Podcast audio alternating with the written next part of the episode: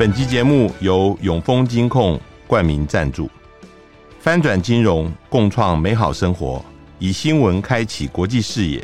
永丰金控与您一同掌握全球脉动。大家好，欢迎收听联合开炮，我是郭崇伦。最近解放军的动作频频，呃，包括航母辽宁舰最近演训的时候接近关岛。呃，解放军的歼十一的战机，呃，前些时候企图拦截美国空军的侦察机，还有呃，最近共军呃，他的战机频频越过台海中线，甚至直逼桃竹外海跟淡水河口。究竟这些事件它背后的意义在哪里？我们今天。特别邀请到呃资深的军事观察家齐乐意在我们现场跟我们来谈呃最近的解放军的动作。乐意你好，你好，同仁好，还有各位听众大家好。呃，我想先请教就是关于这个呃辽宁舰的动态哦。日本方面他二十八号的时候公布说，辽宁舰它呃在两艘大型驱逐舰跟一个护卫舰的伴随之下。在冲之岛礁的东南，呃，这东南呃六百多公里的地方在演练。我们知道冲之岛礁大概在台湾的呃东边哦，它的东南就是靠近关岛了。据说这个地方海域只离关岛五百公里。那这个是嗯、呃、大陆的航母呃历来首次前往关岛这个附近最近的一个距离。美国跟日本都呃非常关注这个事情，我想先请教就是乐意，这个辽宁舰这一次是一个既定的演习的科目呢，还是有人也提到，就是因为呃在这个动作两天前，拜登才刚刚签署了国防授权法，那提供台湾这个五年一百亿的军演，这是一个政治动作，要对美方来警告？呃，这不是，这个应该是。他这几年以来，加强在第一岛链内外内外侧的近海的综合作战能力的一个过程。嗯，那当然这次已经超出了在第一岛链之外相当远的距离。这次这个距离呢，应该是说，啊，这是日本统合幕僚监部一直在。这个监视的，他们有相对详尽的资料。我这些资料全部是来自于日本统合幕僚监部的资料，我也做了统计。日本是从十二月十五号开始，一直监视这个航母战斗群辽宁号的航母战斗群的动态，一直监视到呃今年的一月一号。从去年的十二月十五号一直监视到。今年的一月一号，因为一月一号已经返返航在公共海峡这个位置，也就是要离开了。嗯嗯，对，那这这中间呢，它航经的这个这个这个路线呢，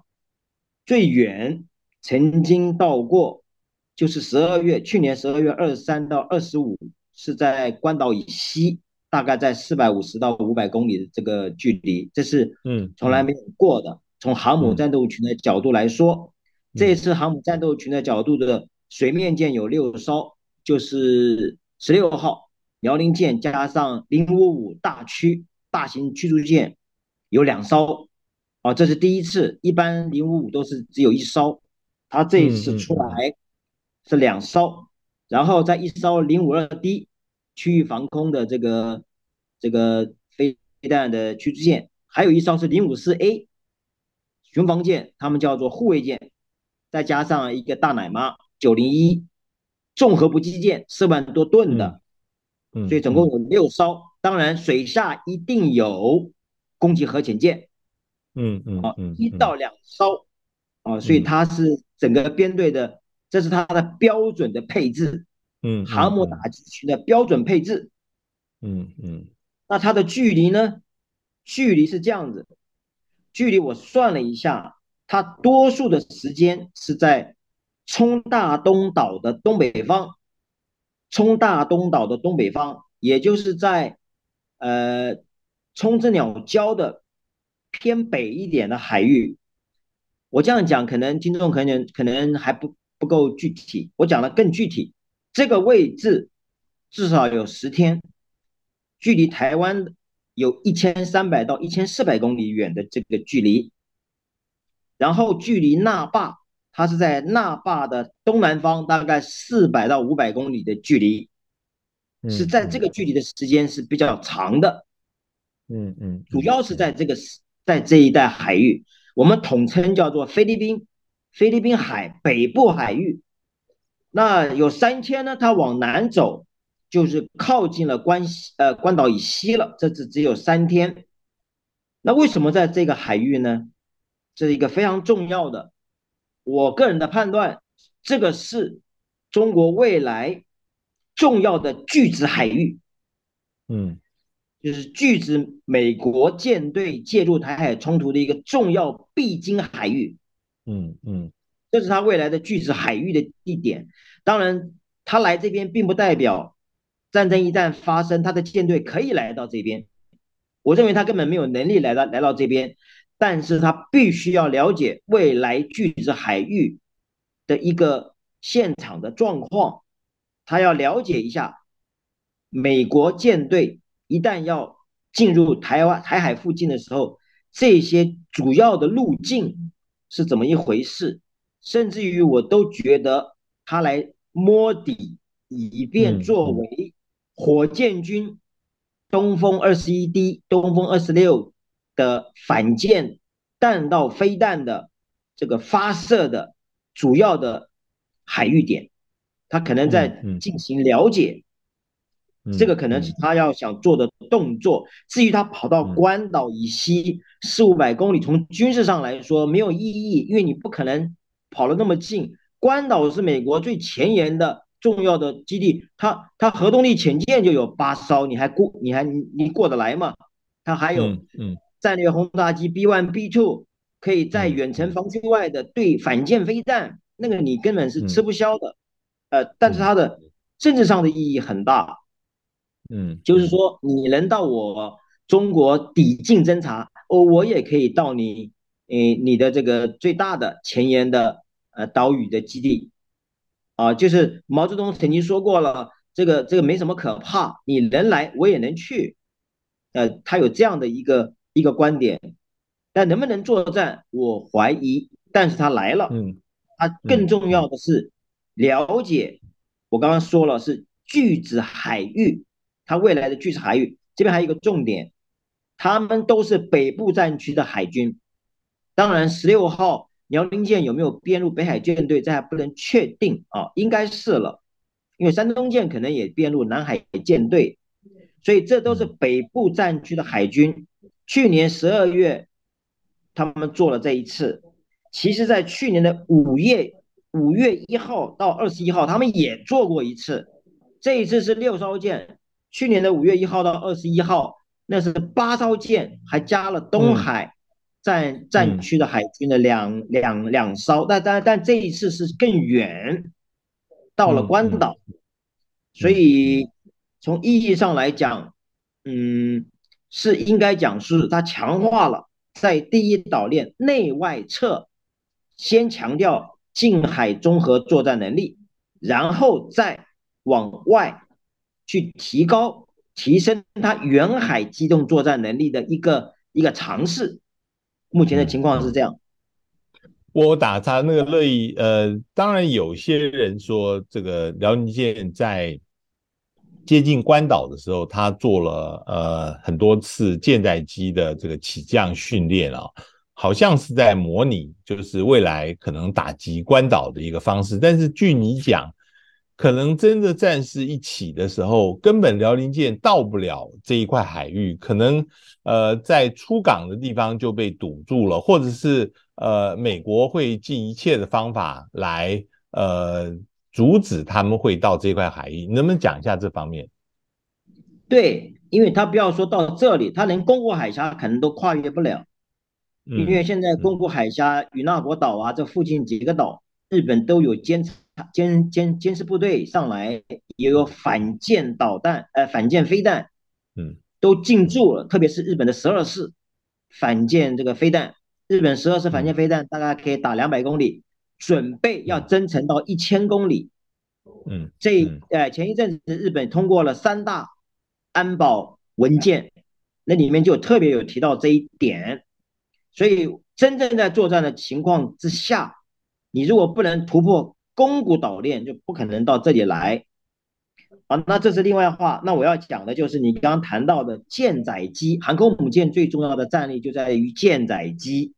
它的起降执勤的频率有多高，这是一个很最重要的衡量标准。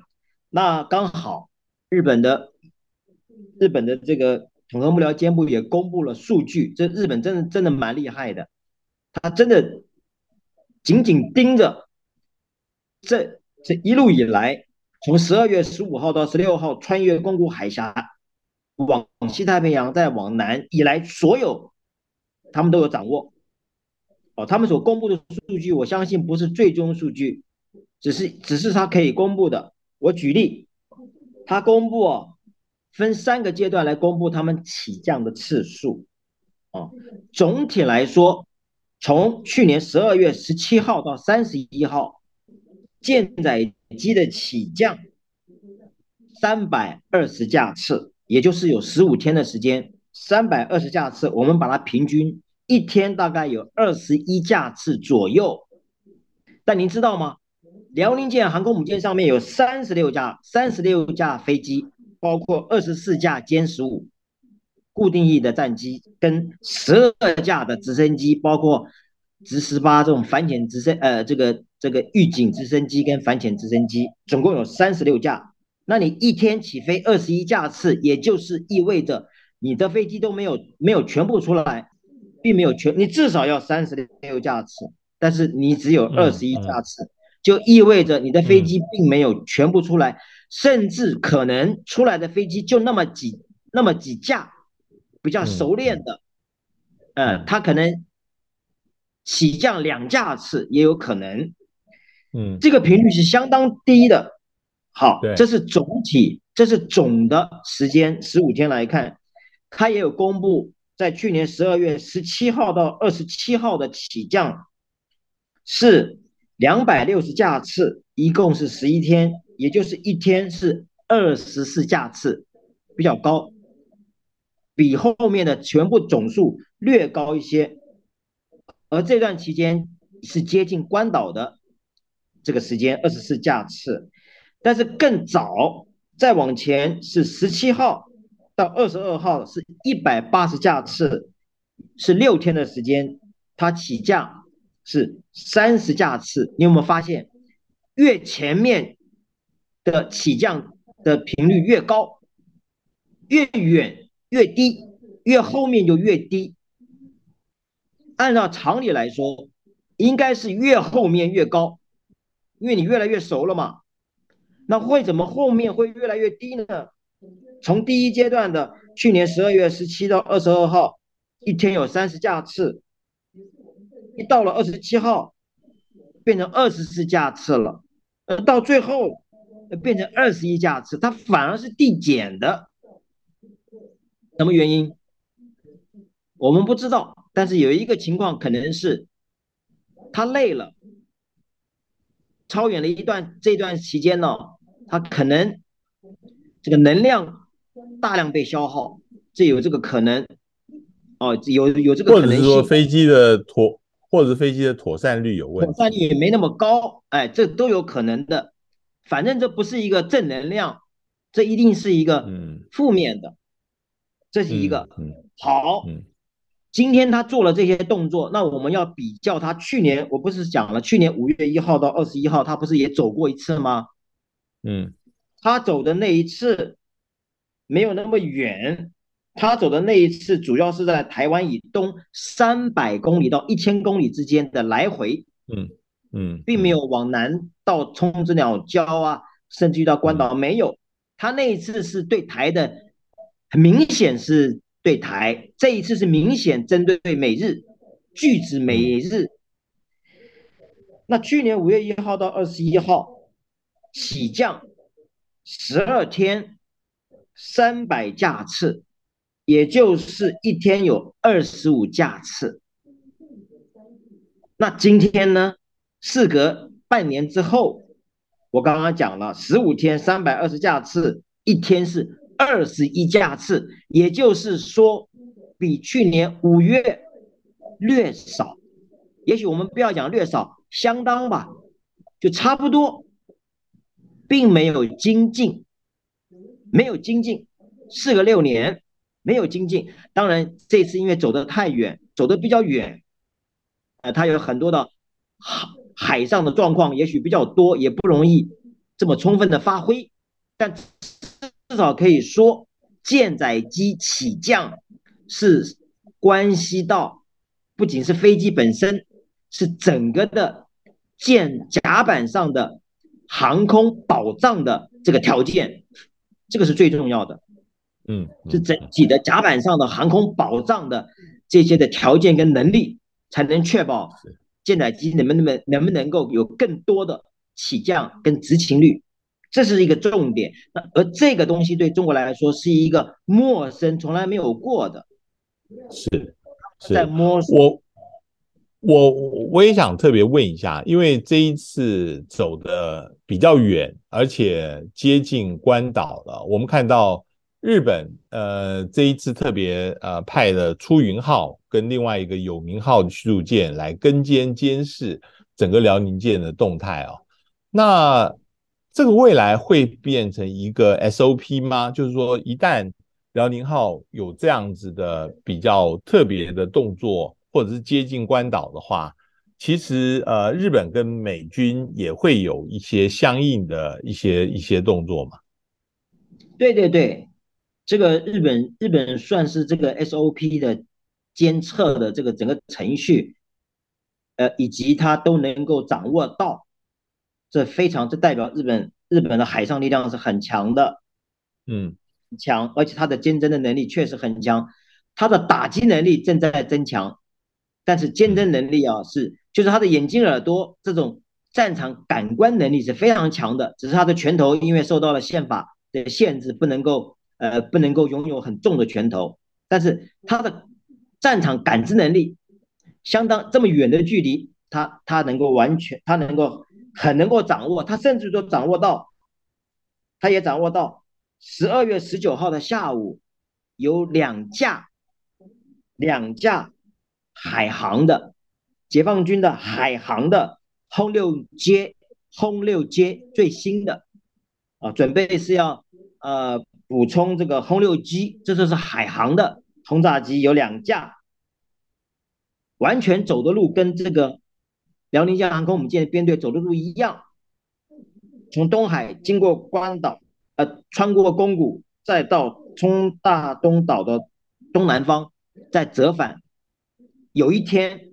有做过这个动作，那就意味着，嗯嗯，它整个海空的海空的这个联演。因为这个这个这个轰六 J 呀，它是海航的海军的轰炸机，它上面主要就是挂挂载反反舰飞弹的，它有八个挂点，轰六 K 只有六个挂点，它有八个，而且日本都把它照到它的那个编号了，九一二五，编号都把它把它照到了九一二五这一架，那我们一看。一找哦，原来它是轰六 J 海航的，不是空军的。嗯，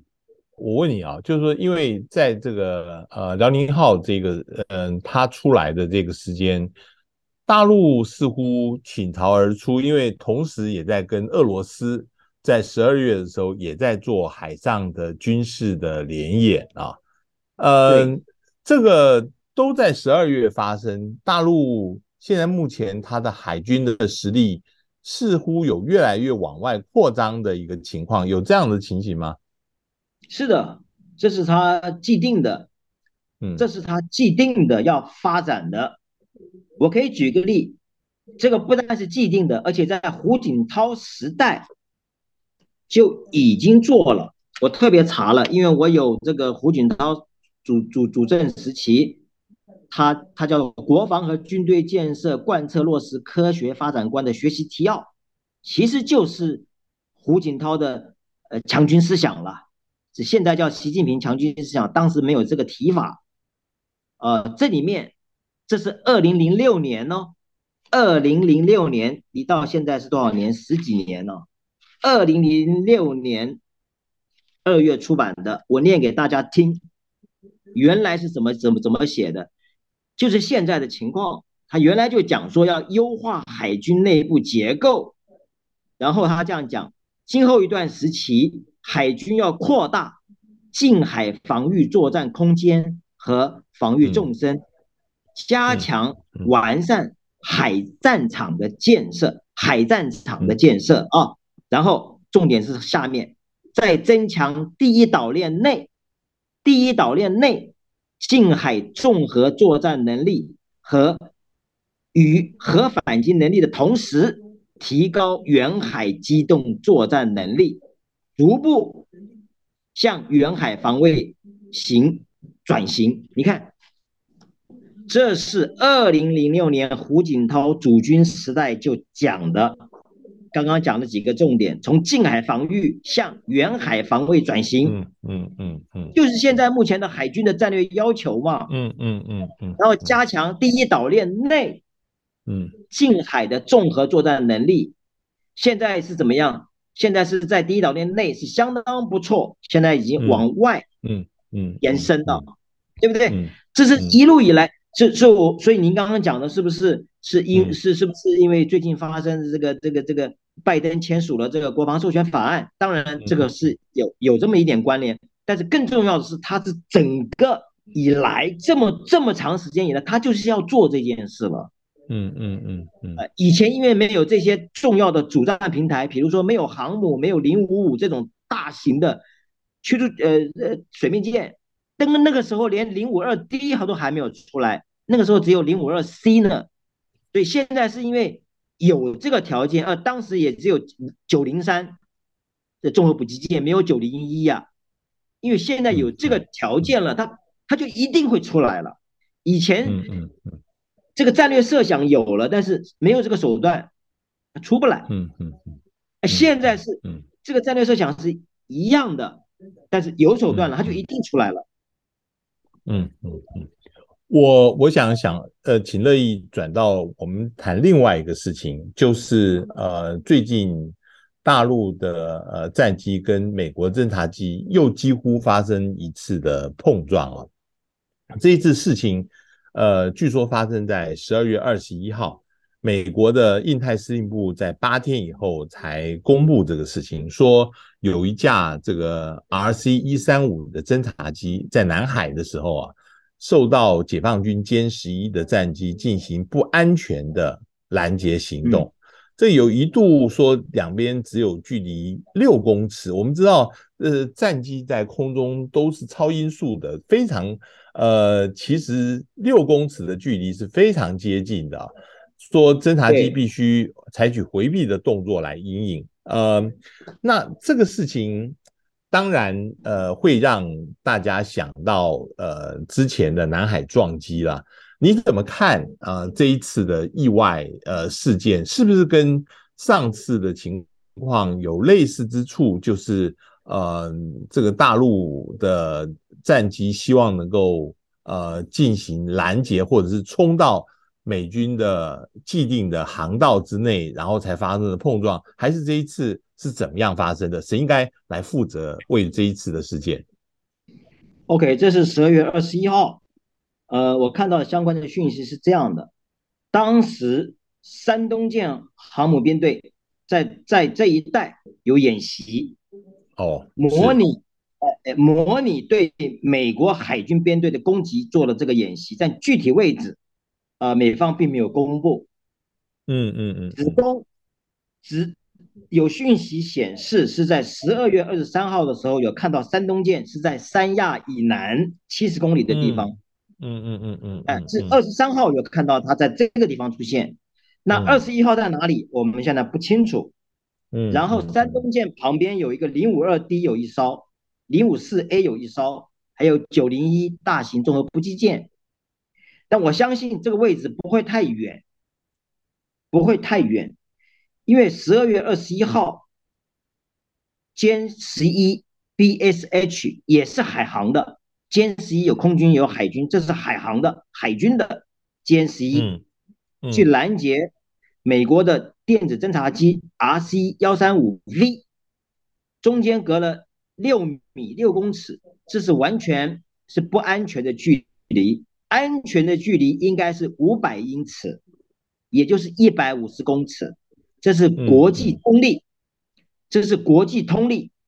你去拦截人家，大概要保持这个安全距离，没有那么近的，而且去拦截别人这个距离的保持，谁要保持？是拦截机要保持，而不是被拦截机要保持，这个很重要。这个距离是拦截机要保持的，不是被拦截机要保持的，因为被拦截机往往并不知道被敌方拦截，是最后看到了才会知道。所以这个很重要，拦截人家是你拦截机要保持安全距离的，特别你是战斗机，别人是大型的电子侦察机，比你大，速度比你慢，哎，比较比对吧？比较慢，对，嗯，而且还有一个很重要的，RC 幺三五这种 V 这种大这种侦察机啊，它是七，它是那一般客机七零七吧，一般的大这种客机改装的，在长途。活动的过程中，它是设定在自动飞行的阶段，它是用电脑已经设定它的在在相当长的距离是自自动设定的，除非有状况，它的那个采用手动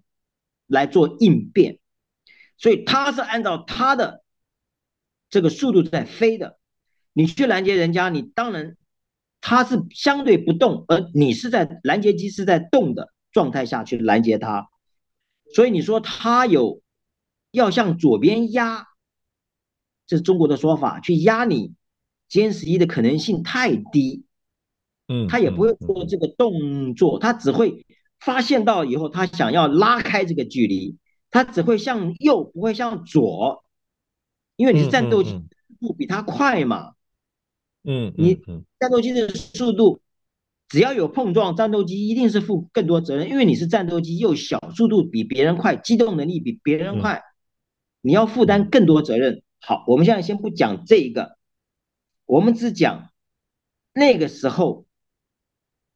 山东舰航母编队有在做演习，有在做模拟对美国海军编队攻击的演练，有，美国没有具体的说，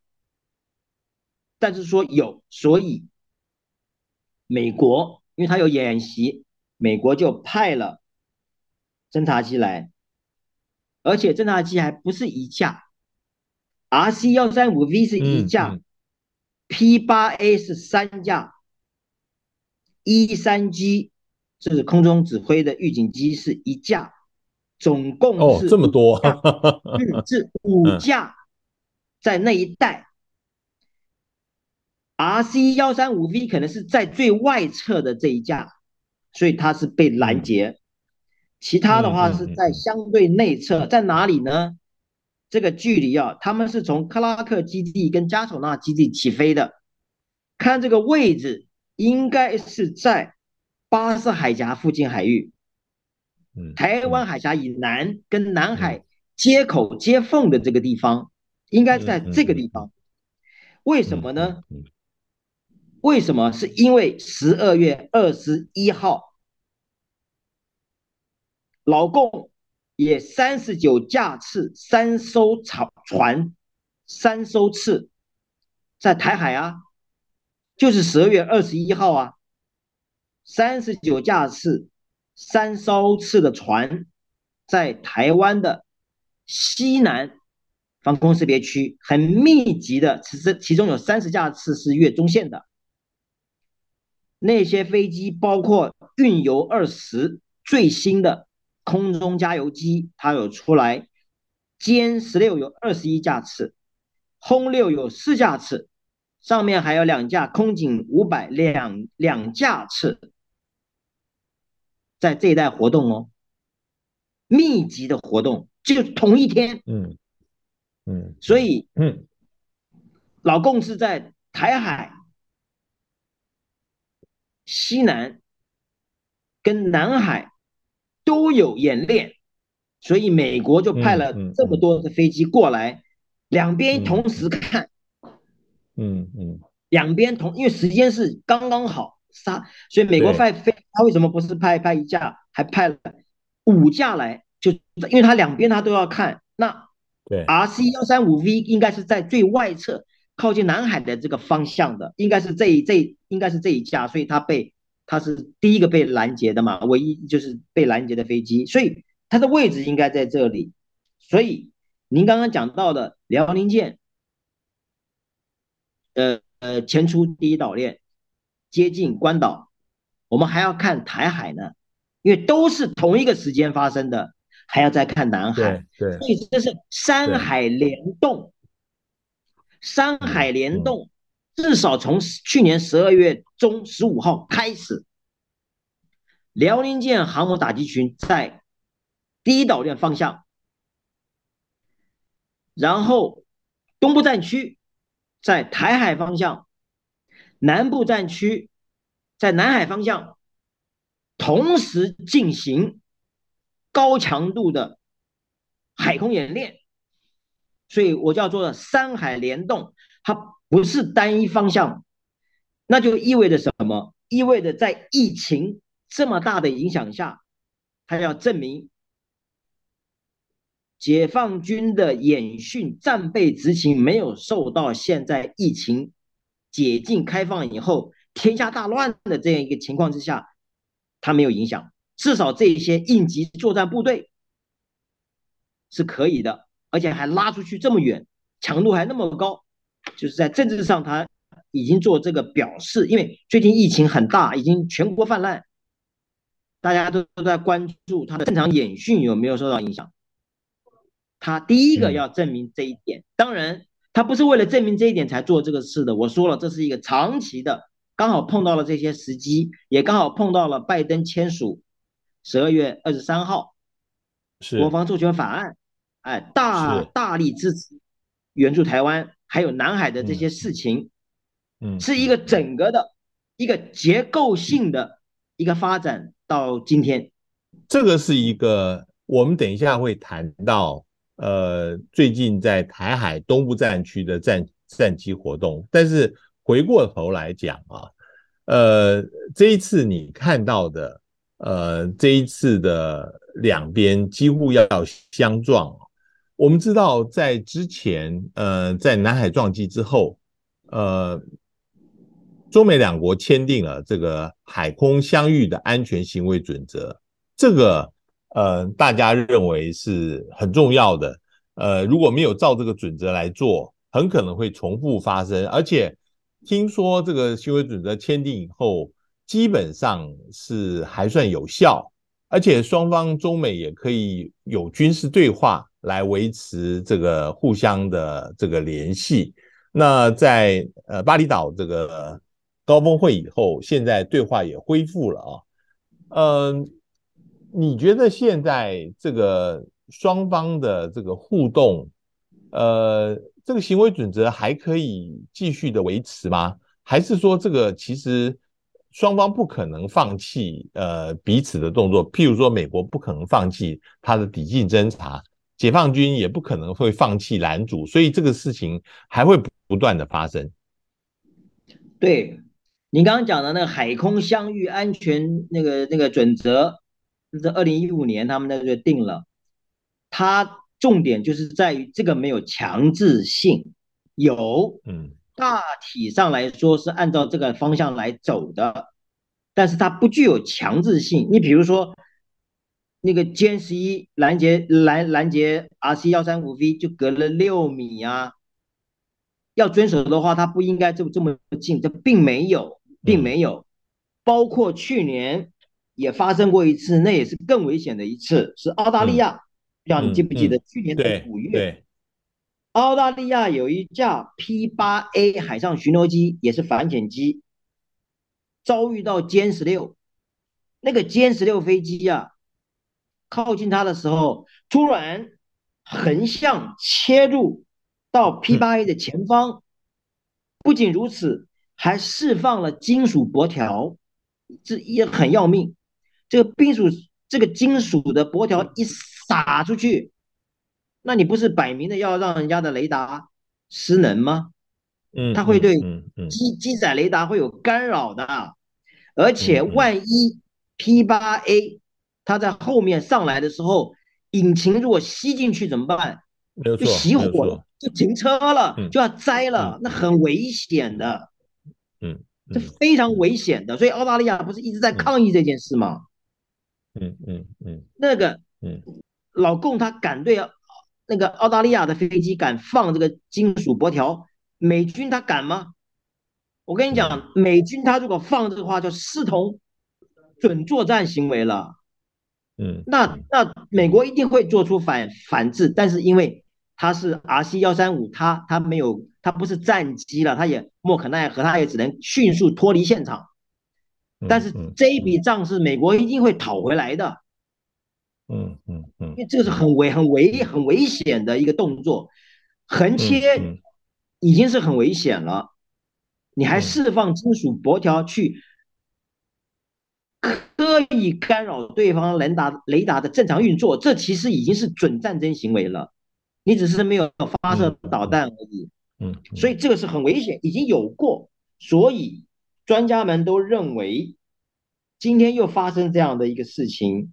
显然未来发生这种，他们还他们有一个词叫做无意中发生冲突的危险。无意中，其实说实在的。澳大利亚的那一次已经算有意了，他只是没有发射导弹而已，但是那个东西已经有危险了，所以后来那个那个 Austin 跟那个威凤和防长最近不是有有有有有有有这个有这个这个这个 dialogue 有对话吗？对对，他们还特别把这件事情拿出来讲，然后他们也发现。中国这一两年，特别在南海，在拦截的问题上，空中拦截比以往任何时期更加的激进，更加危险，已经成为了它的一个模式了。每次一进来近身都是近身拦截，距离非常的近。那美国当然都有一直有提出说这个是危险的。对，但是乐意。我我反过来讲啊，如果是从大陆的观点来看，大陆一直在抱怨说，你美国跟其他国家，你为什么要这么抵近侦查呢？你要是远远的看，也不会发生类似的危险啊。那我们在做我们的演训，其实也也也事先也宣布了，这是一个地方，你就不要靠近就是了。那但是呃，为什么美国还是要抵近侦察呢？OK，这一个很重要，因为第一个侦察的空域是国际空域，这是第一个要确定的。美国到现在一直在讲说，我们所经的所有航线都是国际空域，这是一个事实。好，第二个就是，人家在这里演习，你就要有一定的距离了，对吧？那这个中间就可以讨论了，就是人家在这个演习公布的范围内。你不能进入演习区，我相信，我相信美国是没有进入他应该有的演习区，但是美国也一定尽量接近他。人家没有拦截你，你当然是越来越接近越好。人家拦截你，你就走，一定是这样嘛？为什么？为什么呢？没错，因为在演训期间，老共知道美军会来征收、收集他的信号、雷达信号。会收集，所以他在演习的过程中间，他的雷达的功率，他不会开的很大，只仅于他的演习范围内可用就行，功率不是太大。你的距离过远的话收不到，你尽量要贴近来收，这是一个问题。为什么要抵近？就是就是对方的功率不会开大，因为他知道你要来征收，所以会开的适当。那你又想要知道啊？所以这就是一个循环了，他非接近，哎哎，他不接近，他收他收不到，因为要不然就是信号很弱，收不到，所以他又尽量的往这里贴近，但他绝对不会进到你的演习区，为什么呢？危险，进到你演习区，万一被打下来的话，你自己没话说，你进来了，你被人家打下来了，你就你就被动嘛，那你没话说。特别是这种不是战机，这种电侦机速度又慢，你只是去收而已。所以他一定是尽可能的，你没有拦截我的话，或你不知道，我就尽量收了。你来了，那我就我就不进了，甚至于我就走了。你驱逐我，我就走嘛。对，但是、哎、但是但是我我我现在就是比较担心，就是说，如果像这样，大家彼此之间就尽量的把这个距离要拉近，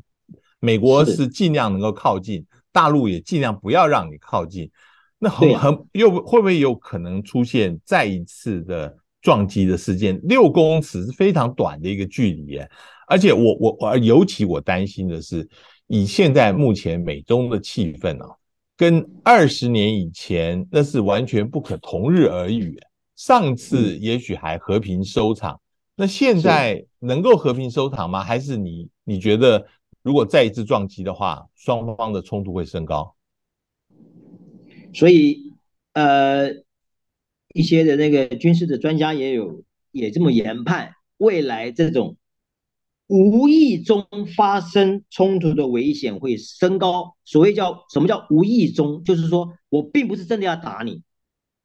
对，我不是真的是上来我就要用导弹就把你把你击落，不是这样，我就是要赶你走，嗯，是要赶你走的。那美国也一定是说，我也不是想要，我只是我就是要收集你的情报，你不让我来，嗯、你要我、嗯、我就走了嘛。中间这种这种危险是没有错，会升高，不排除像二零零一年的那个南海南海的那个呃陵水机场又发现那个那个那个那个碰撞事件，是有可能的，嗯，有可能。你比如说，我刚刚讲了，去年五月那个澳大利亚 P 八 A 的那一次，对对对，如果说不小心的话，那个金属薄片吸到了那个引擎里面，飞机就熄火了，对，就掉下来了，哎，对，哎，那个是很危险。为什么？如果真的发生飞机掉下来说，你中国要负什么责任呢？嗯嗯，那麻烦那个是个很这个动作，你要赶人家走，你不要放这个东西，因为对你不利嘛。嗯嗯，对你不利，所以那次还好没有发生这个事啊。我相信以后可能他们不会再发生这个事，因为如果一旦发生，人家的飞机 P 八 A 也不是战战斗机，嗯，万一吸进金属箔条，那一定是你的你的问你你所造成的嘛，这个会引发严重的军事的危机、外交危机，会马上就会那个了。那你到时候你中国大陆也很被动，因为是你放的嘛。嗯，我最后想跟乐意请教，还有一件事情就是发生在呃台海啊，这个事情就是去年的十二月三十一号到今年的元旦呢，呃，有各有一批呃歼十跟歼十六的战机越过台海中线的北侧，呃，据说有。一个是靠近了桃竹外海二十四海里的接连区的空域，另外一个是在淡水河口的外海空域穿越中线了，所以这个事情，嗯，据说引发了这个这个三支那边的天宫飞弹、爱国者飞弹基地，当时这个呃雷达上面的红点的警讯都都响起来了，那甚至空军也也赶快的呃要调动战机来拦截，这一次。似乎比以前都要更接近啊！大陆为什么要这样做？他呃是在演训吗？还是呃他有别的呃一些企图？你怎么看？这个是非常的，这一次是迫近到我们桃竹外海，也包括淡水河口、基隆的外海啊，这非常的接近，这个这个明显的。就是从去年八月围台军演以后，中国大陆，特别是空中兵力，进一步的要压缩，进一步的要压缩我们台湾的预警防御纵深跟训练的纵深，因为这次迫近，其中进入了我们的空军的训练区了，进入我们的训练区了，range 十到 range 十一大概是其中进了，因为我们这个东。海峡中线以东有四个，有好几个训练区，所以很明显，它在压缩我们的这种训练的预警的空域。当然，政治上我们今天就不不讲啊，政治上当然就是他根本不承认你有什么所谓的领海这些，这个我们不讲。就从军事上来说，他在进一步的压缩。还有一个重点就是这一次都是战斗机。从海峡中线，我们一看，嗯嗯，海峡中线的北、中、南三段，北的话是歼十一四架次，中桃竹的话是歼十、歼十六，再往南是歼十，总共十二架次。整个来说，哈，整个来说，我给他一个结论性的说法，就是这一次的演训有几个特点，就是你知道飞机。的性质上、性能呃性质上总共有三大类，一个叫做掩护力量。什么叫掩护力量？就是战斗机都是属于掩护的力量，因为它在空中掩护嘛，掌握掌握制制制空权。还有一个叫做保障力量，就是电侦机、巡逻机、电子侦察干扰、加油机、预警机都是属于保障力量。最后一个叫做攻击力量，就是什么？就是轰炸机、歼轰机，那我刚刚讲到的歼十一、歼十六都有歼轰性质，它是攻击力量。OK，重点是过去的大部分的在台海周边的演训，多数是掩护力量跟保障力量比较比较多，现在是特别突出攻击力量，越中线的啊。攻击力量的比例在增高，这是一个明显的，而且也增加了在北部北台湾的这样的一个压力的力度。原来在西南，现在是增加了北台湾的力度。还有就是有人机跟无人机的协同。哦，这是无人机嘛？哦，OK。对啊，就是那个十二月二十一号那次也有啊，就是彩虹四。嗯嗯。哎，那那那个那个这个就就是那个彩虹四，最近都有，嗯，而且根据法新社的报道，自从佩洛西来台湾之后，中国在台海周边演训的无人机有七十一架次，都是在裴洛西之后，很集中的，所以我说，前面我说攻击力量在增加，北部的力量在增加。有人跟无人机的协同在增加，还有一个很重要的，我看我看好像还没有人谈这个问题，就是对整个台海的战场态势的监测在提升，因为它有一架飞机是无侦七，它无侦机有出来哦，无侦七是高空的无人侦察机，长时高空，它是。对整个战场进行综合整个态势的监测，它在西南空域，它飞得高，可以看到整个台湾这样子周边，它掌握的这些讯息会传给指挥所，由指挥所去命令空中待机群，这些我刚刚讲的那些飞机都已经在空中了，在待机等待命令。等待什么命令？等待最及时 real time 的情资来进行突防。他提供的是这些最，那不是卫星造的，也不是一般的这这这个侦察机，就是这么高空，因为他看的全面是整体的战场态势，看出台湾当时的防卫情况，来决定这些空中的待机群怎么攻击。采取什么样的路线？哎，无侦机在做这件事情，也就是说，嗯，老共现在对台湾的这种周边的演训，已经从部分区域、部分作战方向，朝向一个整体的、整体的一个战场态势、形势的掌握，再来决定他的那个编队应该要如何，因为现在的编队都是计划编队，就按照原定的计划走。但是在真正战争期间的话，那，台湾有台湾的防卫，随时改变的，所以你的机群随时要重新组合改变的，